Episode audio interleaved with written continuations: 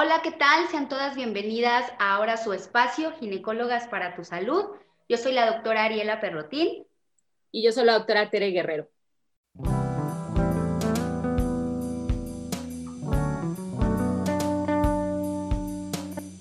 El día de hoy les tenemos un tema bien interesante, va de la mano un poquito con lo que ya hablábamos a mitad de año de lo que es la salud mental. Creo que es algo que tenemos que empezar a hablar mucho, eh, normalizarlo, empezar a entender por qué se dan algunos cambios y específicamente, bueno, ya, ya lo platicábamos, Ari, creo que por ahí de mitad del 2020 acerca de todos estos cambios emocionales que se habían dado específicamente en las embarazadas debido a la pandemia pero bueno, el día de hoy les tenemos a un súper experto. La verdad es que tenemos el privilegio de contar con él aquí y es alguien que está súper preparado en el tema de la salud mental, específicamente en las embarazadas. Y pues bueno, Ari, a ver, cuéntanos, ¿quién nos acompaña el día de hoy? No, pues la verdad es que tenemos un gustazo de, de haberte conocido y contactado, doctor, porque creo que ahorita nos vas a contar más.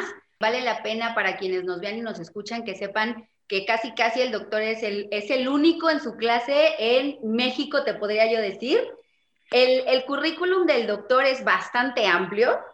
De, vamos calmita, con calmita, porque sí, sí, hay un montón de cosas muy importantes. Él es el doctor Juan Roberto de la Cruz Galván.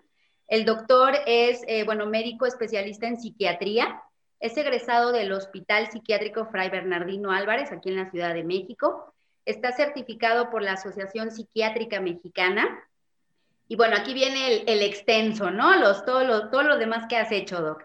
Él es psiquiatra perinatal con certificado en el Instituto Europeo de Salud Mental Perinatal, que esto vale la pena, ¿no? Decirlo, Doc, que no, no lo tenemos en México, entonces se tiene que uno ir al extranjero o contar con estudios extranjeros para tenerlo, entonces es un súper, súper plus. Él, eh, bueno, laboró como psiquiatra en el Hospital General de México, en el Sanatorio Psiquiátrico del Carmen y en el Centro Médico Dalinde. Es también igual profesor titular de alumnos de pregrado eh, a nivel de la UNAM. Y bueno, Doc, tienes muchísimo más de currículum, me imagino. Bienvenido, muchísimas gracias. Vamos a súper exprimirte el día de hoy. Muchas gracias, muchas, muchas gracias. Muy bien, doctor. Y pues bueno, para empezar con este tema tan interesante que vamos a hablar el día de hoy es qué pasa en el cerebro, en el cerebro de la embarazada. Pero antes que eso, antes de empezar con, con el tema, eh, seguramente quienes nos escuchan tienen noción de qué hace un psiquiatra, ¿no? ¿Qué hace un médico especialista en psiquiatría? Pero platícanos un poquito más, ¿qué hace un psiquiatra perinatal? Sí, pues el, el psiquiatra perinatal se basa más como en aquellos cambios emocionales eh, que pueden impactar de acuerdo a los cambios físicos que tiene la mujer embarazada. Y no solo eso, eh, el psiquiatra perinatal también va un poquito más atrás, es decir, en aquellas personas que planean embarazarse, que entran a una reproducción asistida, ¿no? O que están en el intento de y que no lo logran hacer, eh, también ahí entra el psiquiatra perinatal. Eh, todos los cambios que hay durante la gestación, los trimestres, como ustedes bien lo manejan, eh, genera diferentes cambios a nivel emocional y predispone en cambios hormonales, por ejemplo, a que la persona pueda desarrollar enfermedades mentales como depresión, psicosis, bipolaridad, eh, cuadros adaptativos y bueno, todo lo que implica a nivel social, a nivel familiar, a nivel personal, de pareja, pues porque actualmente las mujeres en, esta movilidad social eh, salen a trabajar, ¿no? Me alegra eso. Y entonces se encuentran bajo muchísima presión y toda esa eh, tensión, todo ese estrés puede generar cambios en el desarrollo de, eh, bueno, más bien en el curso del embarazo, y eso predispone incluso a que el bebé, cuando nace, tenga eh, factores de riesgo para también desarrollar en algún momento de su vida eh, estrés, ansiedad, depresión, desarrollar alguna enfermedad mental. el parto, por ejemplo, el puerperio, que también trae muchísimos cambios a nivel endocrino, a nivel de hormonas, también es, sigue siendo pues, un, un momento en el que la mujer puede desarrollar patología mental, desde psicológico hasta psiquiátrico. Entonces, pues la psiquiatría prenatal pues va en todo eso, desde la planificación del embarazo hasta que nace el bebé y todavía pues la lactancia, ¿no? Porque siguen eh, pues ahí interactuando la mamá y el bebé. La verdad es que este yo creo que es un tema súper amplio, súper interesante. Eh, día a día nos damos cuenta quienes convivimos, no hablo solo de médicos, ¿no? Lo hablábamos antes de empezar el video, quienes convivimos con embarazadas, podemos darnos cuenta que necesitan un apoyo en casi todas las etapas del embarazo y después con su bebé. Entonces, a mí me parece una rama de la medicina y de la psiquiatría súper extensa, súper interesante y, y, que realmente tenemos que explotarla, ¿no? Así es. Pues como hace rato justo decías, hablamos de que la psiquiatría como tal, pues bueno, toda la patología mental, pero la psiquiatría mental sí es otro mundo. O sea, eh, eh, vemos nosotros en, cuando nos formamos como psiquiatras temas relacionados al embarazo, pero no vemos como tal eh, pues, todos estos cambios, así como, digamos, una especialidad o subespecialidad de, de perinatalidad. Y sí es otro mundo completamente en el que, pues actualmente la violencia este, de género, ¿no? La violencia a nivel obstétrico es muy, pues, muy, muy grande y muy frecuente. Y entonces, pues ahí podemos también nosotros entrar a, atender. Y se tiene que empezar a, mover esto porque pues hay, hay, pocos, ¿no? Dentro del curso de este de europeo, vi muy pocos mexicanos, la verdad es que no les seguí el hilo, no, no sé dónde están. Eh, pero, por ejemplo, acá en la Ciudad de México, pues creo que solamente yo he comenzado con esto. No dudo que haya muchos más este, médicos, psiquiatras prenatales, pero no se habla del tema. Entonces, bueno, hay que estar eh, pues ahí picándole a las redes y todo para encontrar información. Y bueno, con ustedes los ginecólogos y ginecólogas, eh, pues que detectan y están ahí con, con las embarazadas en, eh, pues en persona ahí y que pues a veces en la consulta ginecológica se saca todo lo psicológico, ¿no? Entonces, Así este, a veces no saber qué hacer eh, entonces, pues ya contamos con esto, ¿no? Psiquiatría perinatal y pues hay que darles atención. Sí, creo que es, es una súper herramienta que, que tenemos. Y pues bueno, creo que hoy podemos platicar un poquito acerca de cuáles son los cambios eh, esperados que podemos llegar a notar en las embarazadas, ¿no? Existe un término eh, que ahorita se ha puesto un poquito de moda también, el famoso cerebro de embarazada, ¿no? Eh, es un término un poquito gringo que, bueno, lo adoptamos aquí en, en México o en, en, en, el idioma español, el famoso cerebro de embarazada, que, que a veces lo mencionan, casi siempre, fíjate, ya me pasa en la consulta, no lo menciona la paciente, lo menciona el esposo o la pareja o la mamá que dice, ay, no, es que fulanita, no, hombre, anda en otro mundo, no, es que ahorita que está embarazada, anda en, anda en otra dimensión, no sabe lo que hace, llora por todo, se enoja, me reclama, ¿no? Eh, hasta cierto punto la gente dice, ay, sí, pues claro, son las hormonas, ¿no? Pero, pero vaya, ya hay como todo este concepto del cerebro de embarazada que, que ya tú ahorita nos vas a platicar un poquito más en qué consiste Inclusive me, llega a la mente el caso, les comento, de una, una paciente que tuve que es neuróloga, ella es médico, y me dice, oye, Teres, que no sé qué me pasa. No, me, me, contaba que un día fue y metió las servilletas al congelador. Entonces llega su esposo y le dice, oye, las servilletas, ¿dónde están? No, pues quién sabe, ¿no? Entonces ya días después abren el congelador, las encuentran ahí y ella, oye, ¿qué pasó? No, ya sabes, la que choca o, o la que ya se peleó con todo mundo, ya no le habla a nadie, está encerrada en su casa, eh, todos estos cambios que vaya quitando el factor pandemia, eh, sí están ya como muy bien identificados, ¿no? Este, este famoso cerebro de embarazada. Cuéntanos, ¿existe realmente este famoso cerebro de embarazada? Sí, sí hay cambios. Fíjate que eh, algo que sucede en el cerebro es que disminuye su volumen. se hace chico, digamos, el cerebro. Pero mm, algo importante que hay que mencionar es que no se hace chico en cuanto a que se pierdan el número de células. Es decir, si una célula está así, pues reduce su tamaño y se hace así, y por tanto el volumen va a disminuir. Entonces, se dice que a nivel general se reduce el volumen, pero hay eh, ciertas áreas específicas que mantienen su volumen o incluso que pueden crecer. Por ejemplo, la glándula pineal, que es la responsable pues, de estar manejando ahí todas las, las hormonas durante el embarazo, ¿no? La hormona gonadotropina, coriónica humana, este, la señal para estrógenos, progesterona, oxitocina, eh, endorfinas, muchas cosas. Entonces, esta, esta área como tal aumenta. Las otras áreas disminuyen su volumen y es por eso, por ejemplo, que a nivel de hipocampo, que es donde se guarda la memoria, eh, pues las personas están como muy distraídas, ¿no? este caso que comentabas de la neuróloga, lo que le pasó, pero más bien los cambios, por ejemplo, nosotros al ser mamíferos, tenemos pues esta cuestión de preservar la vida, ¿no? Entonces, estos cambios eh, van muy encaminados más bien a nivel funcional para que la mamá eh, a nivel de pensamiento, a nivel de emociones, eh, comience a tener cambios conductuales, ¿no? Es decir, mi comportamiento va a cambiar para que pueda ser un maternaje adecuado. Que es el maternaje? Pues exacto, así es, el apego. Entonces, a nivel cerebral, la eh, secreción de oxitocina, ahora está muy bien estudiado esta teoría del apego, la oxitocina sirve justo para hacer ese vínculo madre-bebé y que yo pueda eh, proteger a mi bebé, ¿no? Y preservar la vida de, pues en este caso, de la humanidad.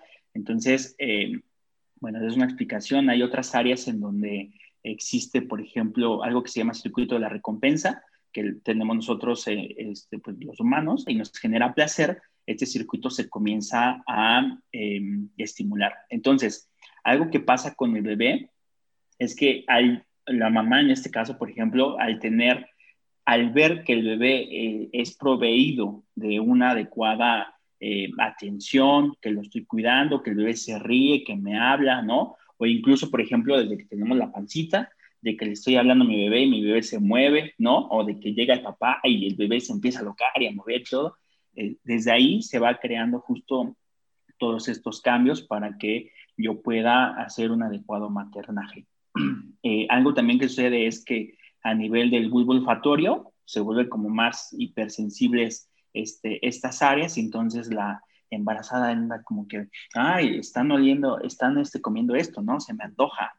Este, parte de los estrógenos y progesterona eh, a nivel de, eh, cerebral, por supuesto, y, a nivel eh, corporal, hace que, pues bueno, se vuelva como un poco más irritable en ese sentido, lo que le mencionabas, que, son como eh, menos tolerantes, que puede generar eh, ansiedad. Y fíjate que aquí hay algo muy padre.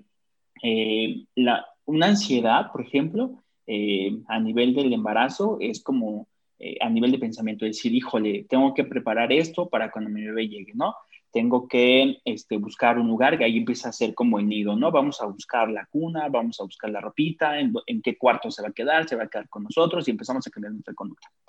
Pero en, personas, por ejemplo, que tienen predisposición a un cuadro como patología de ansiedad, es decir, personas a lo mejor que eh, previamente tuvieron pues ciertas eh, dificultades o estresores, discusiones con la pareja, con la familia, o que incluso el vínculo con la mamá no fue adecuado, ¿no? Que se la pasaba peleando con la mamá, eh, son las que tienen mayor predisposición a que durante el embarazo, si bien se crea un cuadro de ansiedad o estrés normal, que se vea rebasado con toda la historia de vida que tenemos.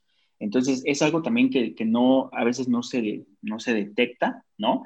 Cuando llega una embarazada y dice, no, pues este, vengo a, a pedir una, una, consulta porque resulta que estoy embarazada, desde, oye, y fue planeado, ¿no? O no fue planeado, pero lo deseas, ¿no? ¿Cómo te embarazaste? Este, ¿Cómo es la dinámica familiar? ¿Has tenido embarazos previos? ¿Cómo fueron? Todo eso es lo que hay que, que hay que checar. Para que está bien visto, por ejemplo, que si a lo mejor yo en una etapa previa, en un embarazo previo, no curse con un adecuado embarazo, eh, en este embarazo con una atención especializada a través de psicología o de psiquiatría, en el que a nivel psicológico podamos ayudarle justo pues a adaptarse a estos cambios, eh, sí haga una adecuada, nosotros llamamos poda y neuroplasticidad, es decir, que los cambios a nivel cerebral se lleven a cabo de manera adecuada para que justo yo pueda hacer un, maternaje adecuado. Entonces, pues sí, eh, todos estos cambios a nivel cerebral, más bien yo los diría que son adaptativos para esta nueva etapa de, de la vida que tiene pues la mamá y el papá también, porque eh, cuando eh, pues se acercan, se besan, se pegan piel con piel, se abrazan, estos estrógenos y progesterona pasan al papá ¿no? Y entonces él también en algún momento puede llegar a presentar pues la sintomatología de, del embarazo, ¿no? Náuseas, irritabilidad, dolor de espalda, dolor de cabeza, sentirse como más sensible, llorar, incluso eh, hay algunos que llegan a desarrollar eh, ansiedad, ¿no? O, incluso también se pueden llegar a ver desplazados, pero bueno, eso ya sería este, otro tema. Eh, entonces sí, por supuesto, el cerebro maternal tiene muchísimos cambios a nivel estructural, a nivel de volumen y principalmente a nivel funcional. Aunque el cerebro disminuya su volumen, este, los cambios funcionales son los que van a dar paso a que la mamá pues tenga todos estos cambios en comportamiento y pueda desarrollar un adecuado maternaje. Si existen diferentes estresores que, eh, por ejemplo, se vean implicados a que eh, falle este maternaje, ahí es donde entra psiquiatría. Y por supuesto, pues las ginecólogas y los ginecólogos son los que detectan esto, ¿no? Y así como que, híjole, siento que de la consulta previa a esta, emocionalmente la veo un tanto diferente, pues la voy a mandar a psicología o psiquiatría para que veamos qué onda y que el embarazo se lleve a cabo. Cuando hay estrés en el, en el, en el embarazo, sabemos que hay mayor eh, producción, en este caso, este, eh, cortisol, ¿no? Entonces, el cortisol hace que eh, haya un aumento de catecolaminas y eso que haya sintomatología este, mm, pues de ansiedad, ¿no? Palpitaciones, hiperhidrosis palmar, el pensamiento catastrófico, ganas de salir corriendo y eso también crea cambios a nivel de desarrollo pues embrionario. Fíjate que eso, tal vez la gente lo tiene como un conocimiento muy empírico, ¿no? O, la abuelita o la mamá le dice, oye, ya no te estreses porque le estás pasando ese estrés a tu bebé. Oye, tranquila porque si no, tu bebé percibe tu estrés.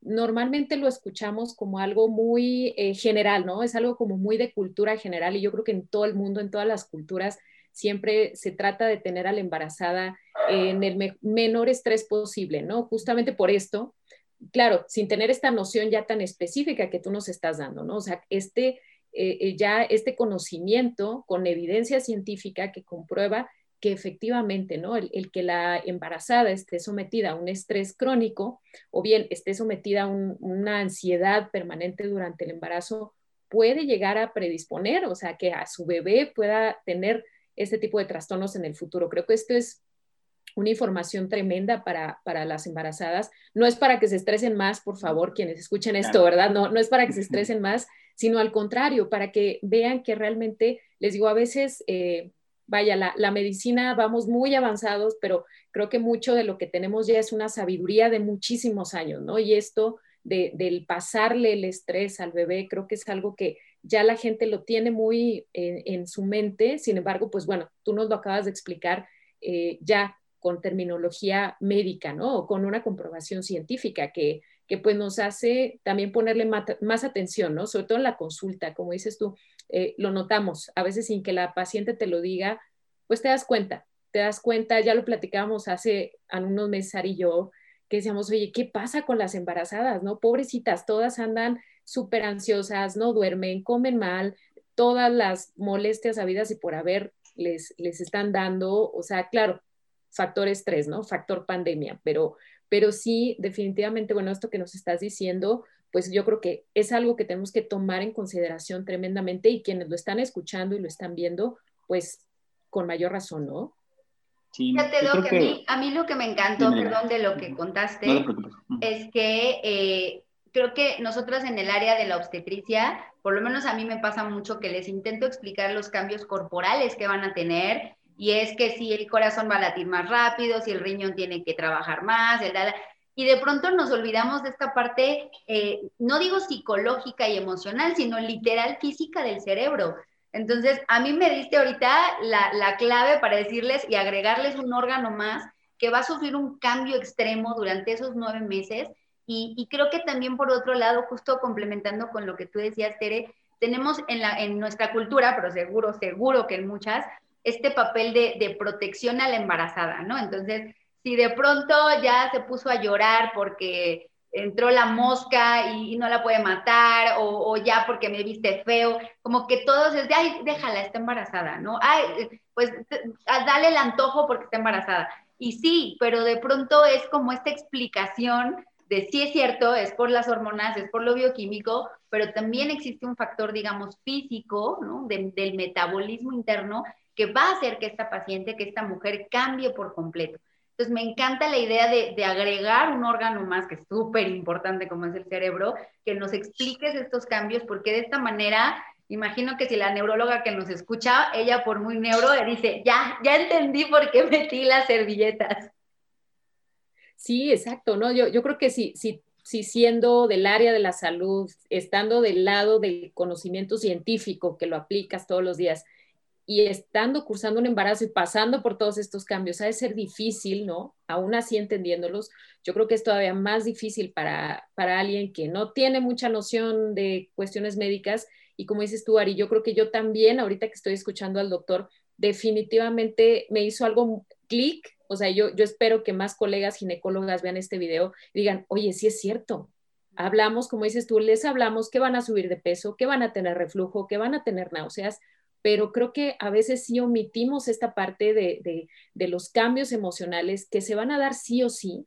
Eh, ya lo decías tú, doctor, creo que tiene mucho que ver también el estado mental de la paciente antes de iniciar el embarazo, ¿no? El, y las condiciones en las que se da el embarazo, ¿no? No es lo mismo un embarazo que se planeó, se dio en el momento justo que lo estaban planeando, se habían preparado la pareja, a, cuando es un embarazo que los agarra desprevenidos, no estaban pensándolo, peor aún cuando a veces la mujer embarazada ya tenía otros planes, eso, eso es muy frecuente, ¿no? Ya se iban a ir de intercambio, se iban a ir a hacer un doctorado, una maestría, tenían un proyecto de vida importante que, bueno, llega el embarazo y a veces, pues, hace que tengan que detener esto, ¿no? Y eso también genera muchos cambios en, eh, pues obviamente en su salud emocional, ¿no? Y, y, sí, creo que es muy importante lo que nos acabas de decir, doctor. Creo que es, es bien cierto. Como obstetras a veces nos enfocamos a lo físico y dejamos de lado mucho esta parte de, pues, de la salud mental que es súper importante.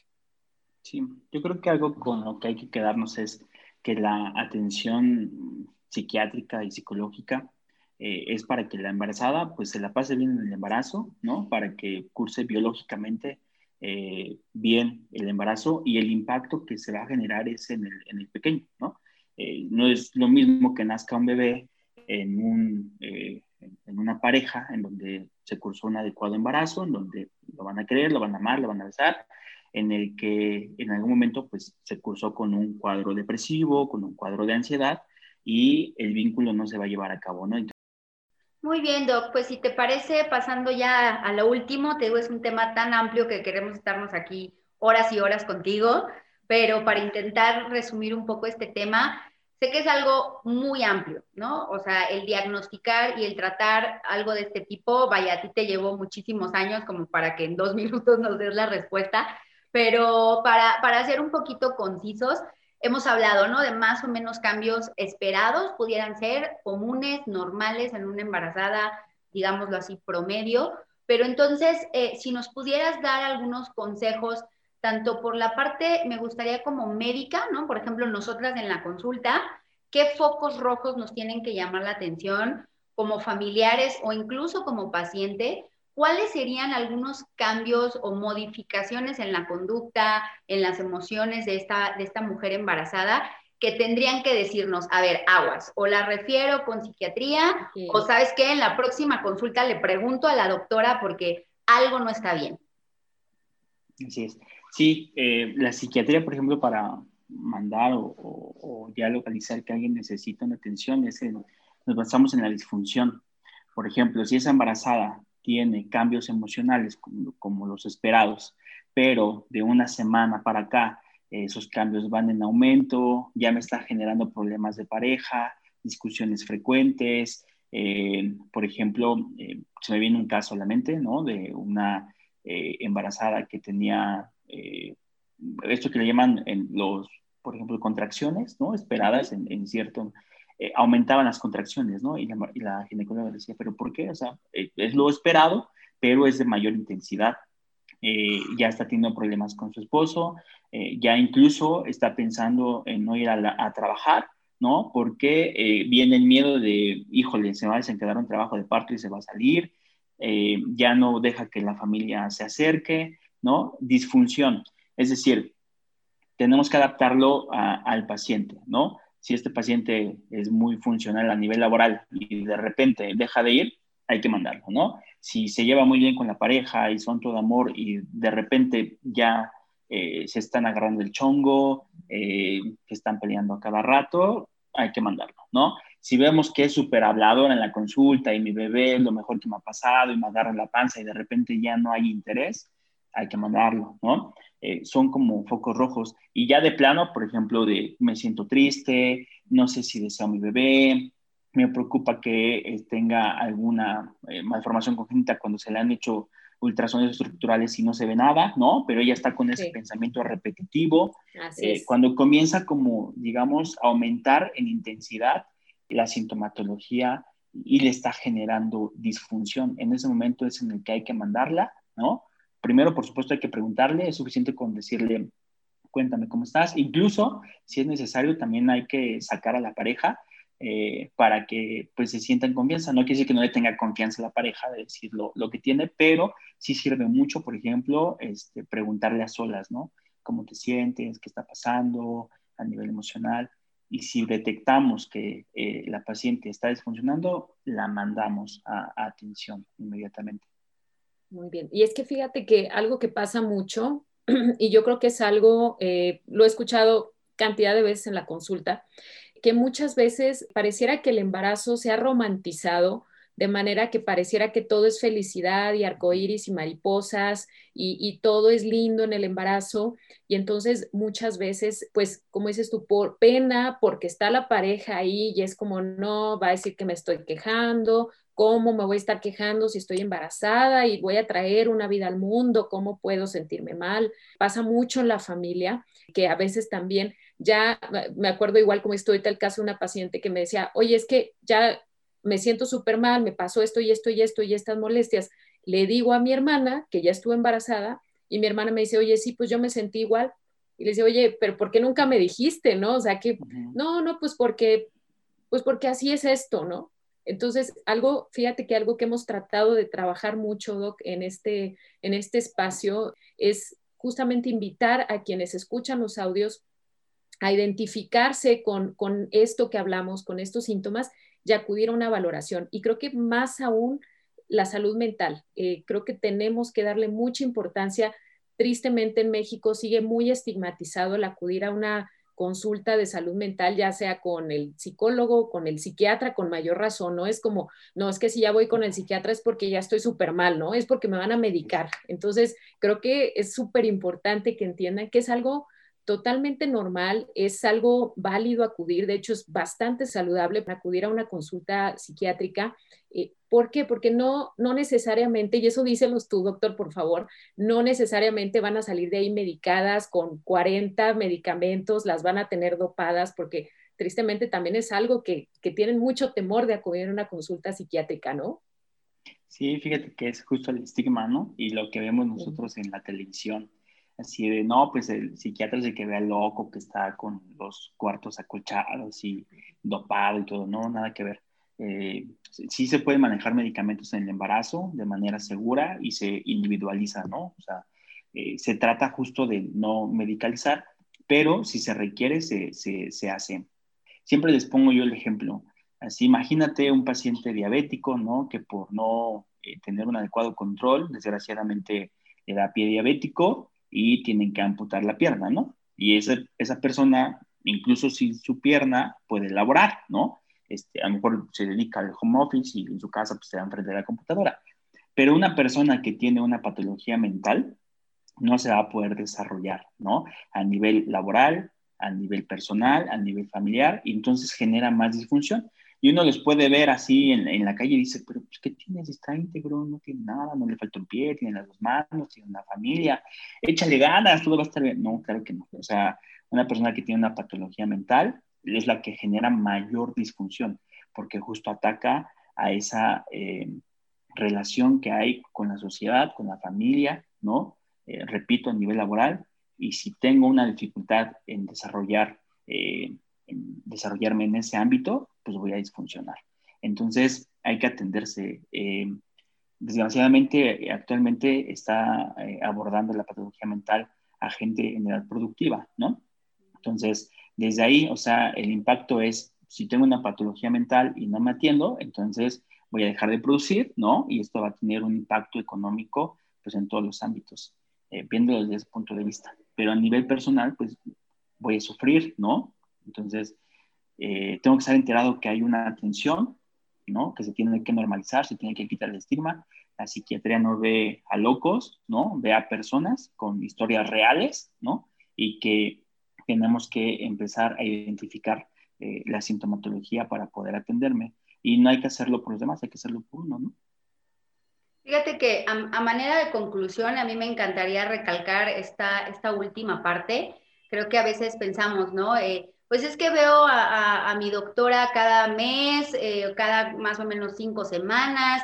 Entonces, ¿qué, ¿qué, le voy a ir a contar? Que me siento rara, que me siento triste, como decíamos, ¿no? O sea, ¿qué voy a decir delante de mi pareja que, que no quiero al bebé? O sea, siento que muchas veces es de parte de la paciente como todo este mito de no, no voy a decir que eso se nos quite. Y por parte de los médicos, yo creo que sí, sí enfocarnos, ¿no? Lo decías muy bien, doctor. Aunque parezca raro, muchas veces nosotros las conocemos o conocemos la dinámica de la consulta, ¿no? Y de pronto sí, sí nos choca, ¿no? Y a ver, venía tan feliz el mes pasado, o, la típica paciente que, que, tenemos seguro, Ter y yo, de que todo el rato es mensaje, todo el rato nos quiere llamar y, oye, no hace falta otro estudio, ¿no? Tú lo decías muy bien, oye, si ya tienes ocho, ¿para qué quieres uno?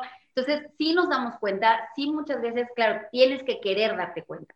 Y como familiar mucho más, ¿no? Oye, te veo diario y de pronto algo cambias, que no sea un tabú, que no sea, es el embarazo, se le va a pasar, es la lactancia, pues ya dale, dale fórmula que no, que no minimicemos en estos casos, porque el embarazo es ya de por sí un cambio completo, ¿no? Hoy me queda clarísimo que no queda órgano que no se ve afectado y entonces creo que sí es muy importante que no minimicemos por, está embarazada, pues déjala, ¿no? Ya que llore, no pasa nada, ¿no? O pobrecita, está agotada por tener al bebé. Entonces, eso a mí me encantaría que todos los que nos oyen, nos ven, realmente se nos quede grabado de aguas. Están ahí las patologías, las enfermedades, están los cambios que son normales, pero no lo, no lo tomemos como por sentado de, pues ya es una embarazada. Lo decías muy bien, un bebé, dos bebés, eh, un embarazo fallido, eh, técnicas de reproducción, mujeres que tienen mucho historial antes de ese embarazo, que no lo demos por hecho como, pues ya, está embarazada, así que pues